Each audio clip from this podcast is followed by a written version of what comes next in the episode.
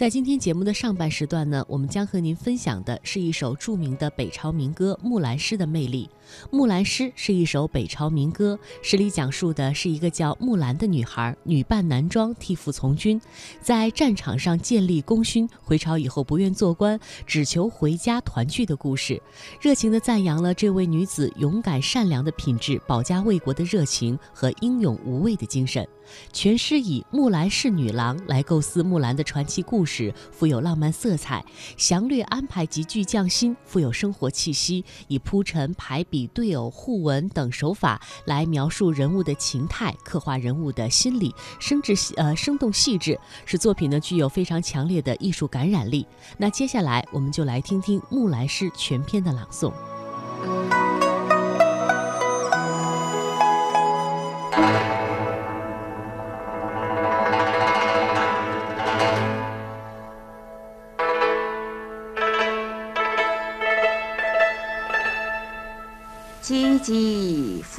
唧唧，木兰当户织。不闻机杼声，惟闻女叹息。问女何所思？问女何所忆？女亦无所思，女亦无所忆。昨夜见军帖，可汗大点兵，军书十二卷，卷卷有爷名。阿爷无大儿，木兰无长兄。愿为市鞍马，从此替爷征。东市买骏马，西市买。鞍鞯，南市买辔头，北市买长鞭。但辞爷娘去，暮宿黄河边。不闻爷娘唤女声，但闻黄河流水鸣溅溅。但辞黄河去，暮至黑山头。不闻爷娘唤女声，但闻燕山胡骑鸣啾啾。万里赴戎机，关山度若飞。朔气传金柝，寒光照铁衣。将军百战死，壮士。十年归，归来见天子，天子坐明堂，策勋十二转，赏赐百千强。可汗问所欲，木兰不用尚书郎，愿驰千里足，送儿还故乡。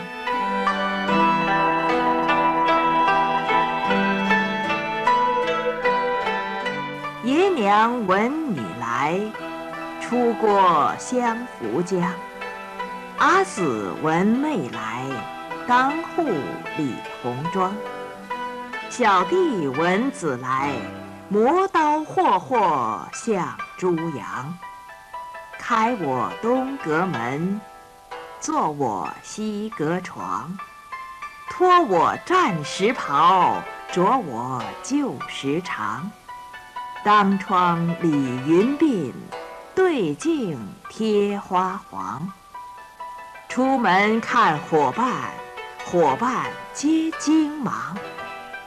同行十二年，不知木兰是女郎。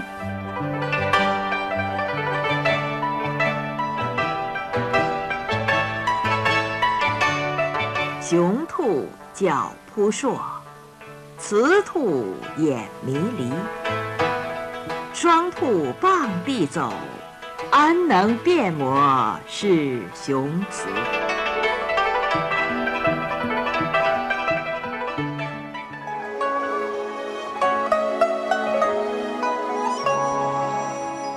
清初的一位著名诗人、评论家陈作明这样说：“木兰诗甚古，此诗章法脱换，转调自然。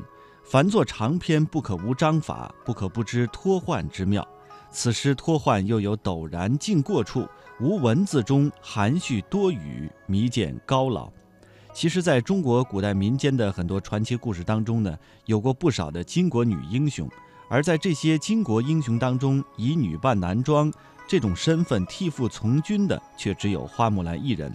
关于花木兰，人们只知道她替父从军的故事，对于她确切的生平却知之甚少。那么，花木兰在历史上是否真有其人呢？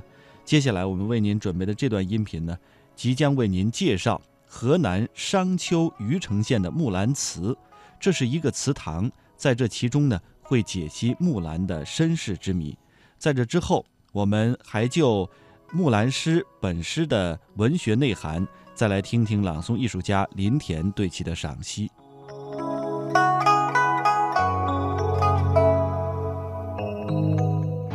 木兰祠位于河南省商丘市虞城县城南三十五公里的营阔镇大周庄村，是为隋代女将军魏木兰修建的祠堂，始建于唐代。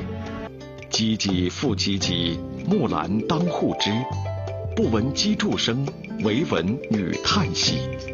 这首著名的乐府民歌《木兰辞》，在中国文学史上与另一首《孔雀东南飞》合称为叙事诗双璧。《木兰辞》中的语言生动浅白，讲述了一个叫木兰的女孩，女扮男装替父从军，在战场上建立功勋，还朝后不愿做官，但求回家团聚的故事。《木兰辞》又称《木兰诗》。作者和产生年代不详，最早著录于南朝陈一代僧人释智匠的《古今乐录》，后收入宋代郭茂倩的《乐府诗集》。一般认为它是北魏与柔然战争中民间创作的作品。不过，在今天的河南省虞城县内，倒是的确有一座古老的祠堂——木兰祠。京九铁路从虞城县穿过时，也要经过木兰这一站。据当地人说。在这座木兰祠里供奉的女将军，就是传说中的花木兰。据虞城县志记载，位于县城南三十五公里的这座木兰祠，最早建于唐代，宋、元、明清各代均有修缮。至于祠中所供奉的女将军与北朝乐府民歌《木兰辞》当中的木兰是否是同一个人，我们还是亲自到那里。去看一看。木兰祠位于虞城县城南营阔镇大周庄村。旧时的木兰祠曾经占地万余平方米，后于1943年毁于战火。如今的木兰祠规模小了许多。祠堂外有木兰骑马征战的石雕，祠内大殿正中则矗立着女将军木兰的戎装塑像，旁边还有木兰与家人辞别情景的塑像。除了塑像，木兰祠里最为重要的东西就是前人留存下来的两块石碑了。其中的一块是元朝元统二年所立的孝烈将军祠像辩证记碑，另一块则是清朝嘉庆十一年所立的孝烈将军祠辩物证明记碑。这两款碑上详细记载了祠中这位木兰将军的身世、战绩，还有历代修祠的情况。将军卫氏，本楚子。名木兰，伯之乔人也。世传可汗募兵，孝烈痛负冒雷，慨然待行。按石碑上的记载，祠堂中的女将军是隋朝人，姓魏，名木兰，与民歌中的花木兰同名不同姓。突厥犯边时，因为父亲年迈力衰，他毅然决定女扮男装代父从军，并在战场上屡立战功。这个情节与民歌中的花木兰一模一样。归来见天子，天子坐明堂，策勋十二转，赏赐百千强。可汗问所欲，木兰不用尚书郎，愿驰千里足，送儿还故乡。民歌中的花木兰不愿为官，只愿早日还乡，这和虞城县的魏木兰也是完全一样的。根据虞城当地的历史考证，魏木兰代父从军整整十二年，交锋十有八战，立下赫赫战功，凯旋而归。天子喜其勇，授以尚书。木兰不受，拥兵还桥后，造本事，饰荣服，复归庄，举皆惊骇。种种行为与民歌中的花木兰别无二致，所不同的是最后的结局。当隋朝皇帝知道魏木兰是女儿身后，随即下旨召其入宫，欲纳为妃。结果性格刚烈的魏木兰坚决不从，自尽身亡。为此，魏木兰冒犯了龙颜，皇帝降罪。致使当地魏姓族人为了避免牵连，都纷纷隐姓埋名。直到唐代，李唐朝廷才追封魏木兰为孝烈将军，并立祠纪念。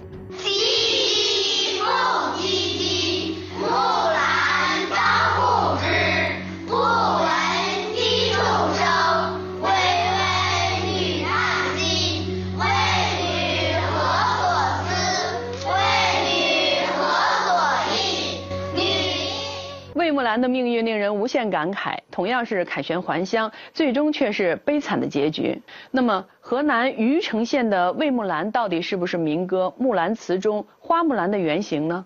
这个问题至今仍然没有确切的结论。因为一般认为，北朝乐府民歌《木兰辞》中木兰的故事是发生在北魏太武帝年间，这要早于隋朝魏木兰约两百年，所以学术界对此仍在争论。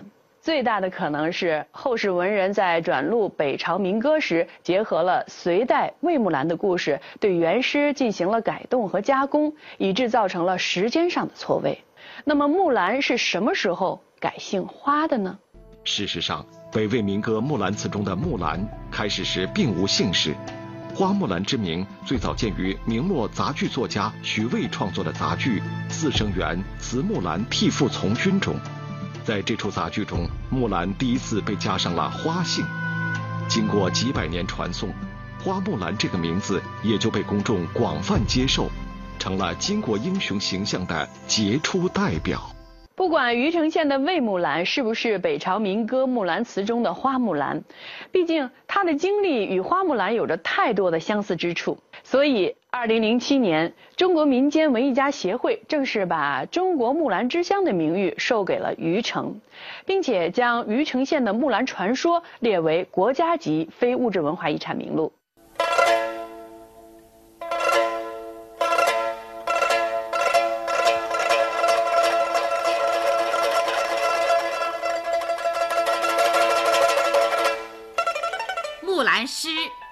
叫《木兰辞》，这是我国南北朝时期北方民歌中的一首叙事诗。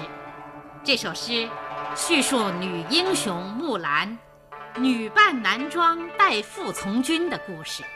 起初是在民间口头流传，后来经过文人的加工润色，成诗已经有一千四五百年的历史了。木兰诗以五言为主，按照故事情节的发展，可以分为三个部分。第一部分叙述木兰代父从军的缘由：“唧唧复唧唧，木兰当户织。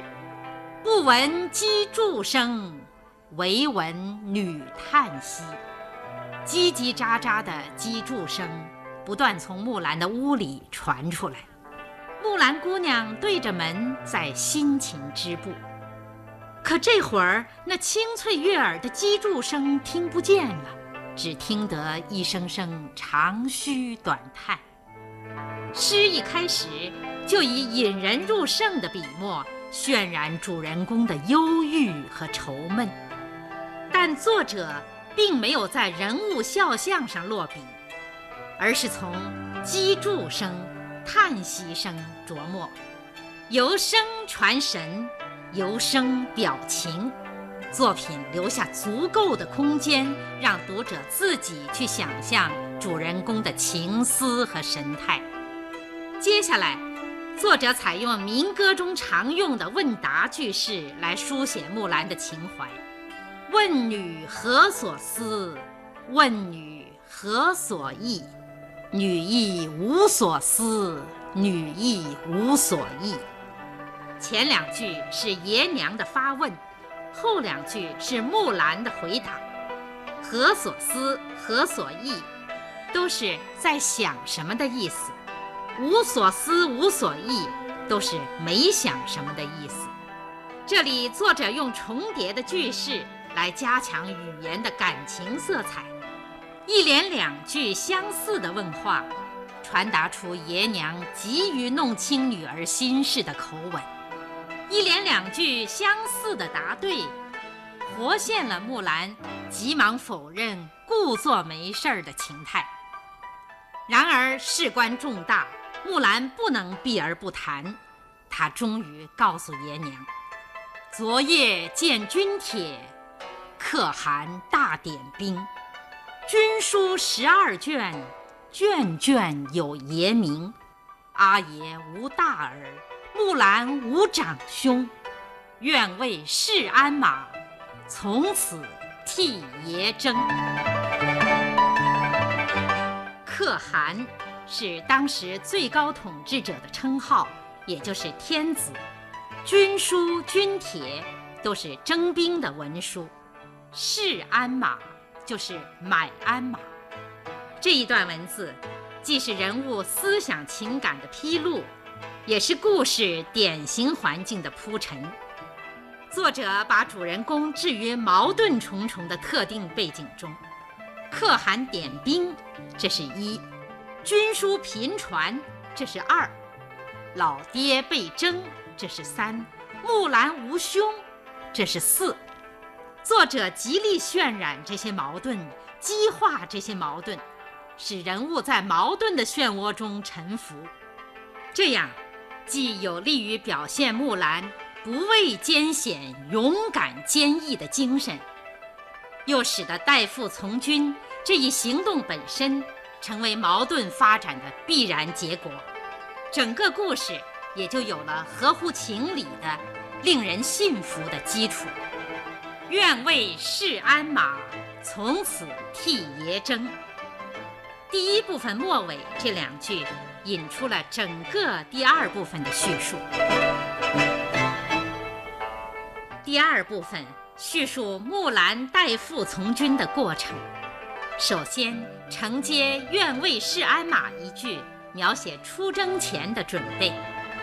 东市买骏马，西市买鞍鞯，南市买辔头，北市买长鞭。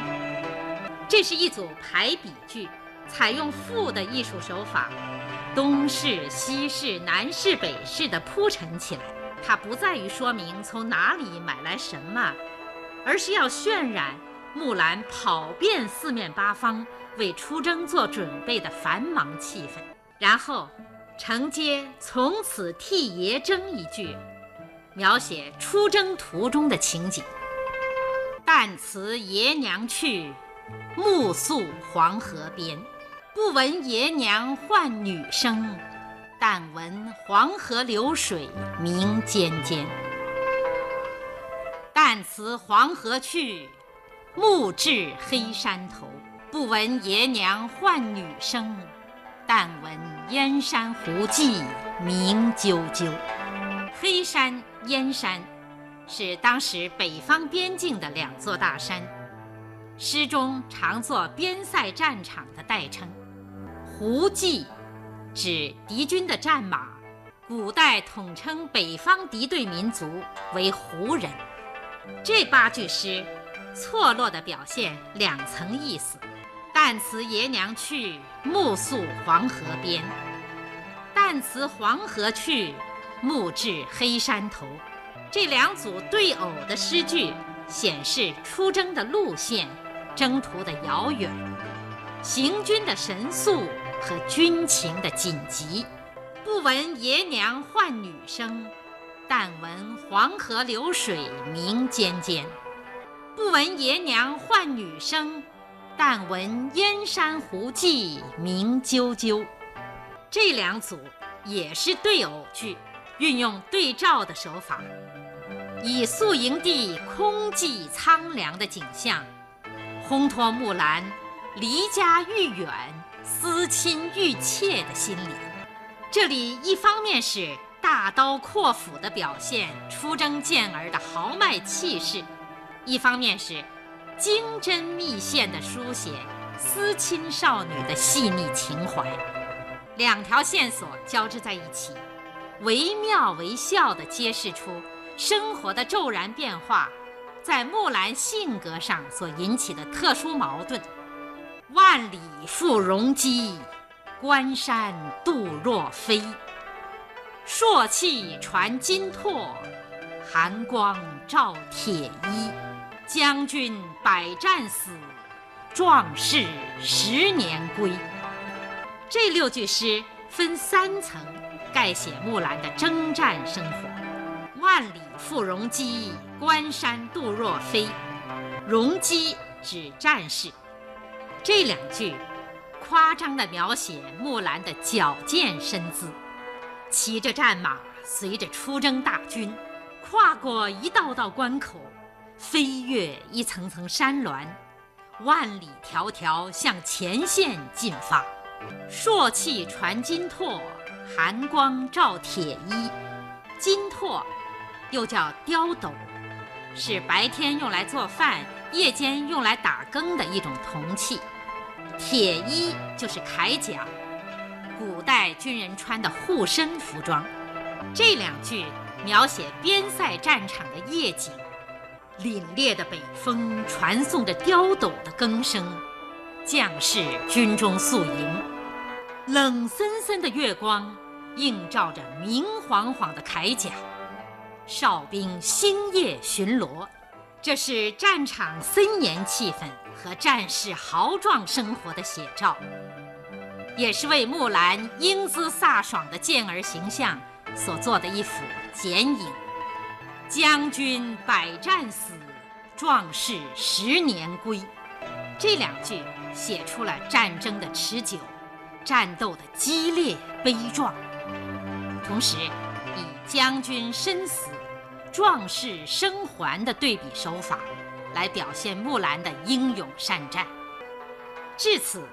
诗歌在广阔的背景上，以极其凝练的语言，形象地概括了木兰从离家出征到凯旋回朝的全过程，具有浓重的浪漫主义色彩。通关全诗，描写木兰十年戎马生活的，就这么六句。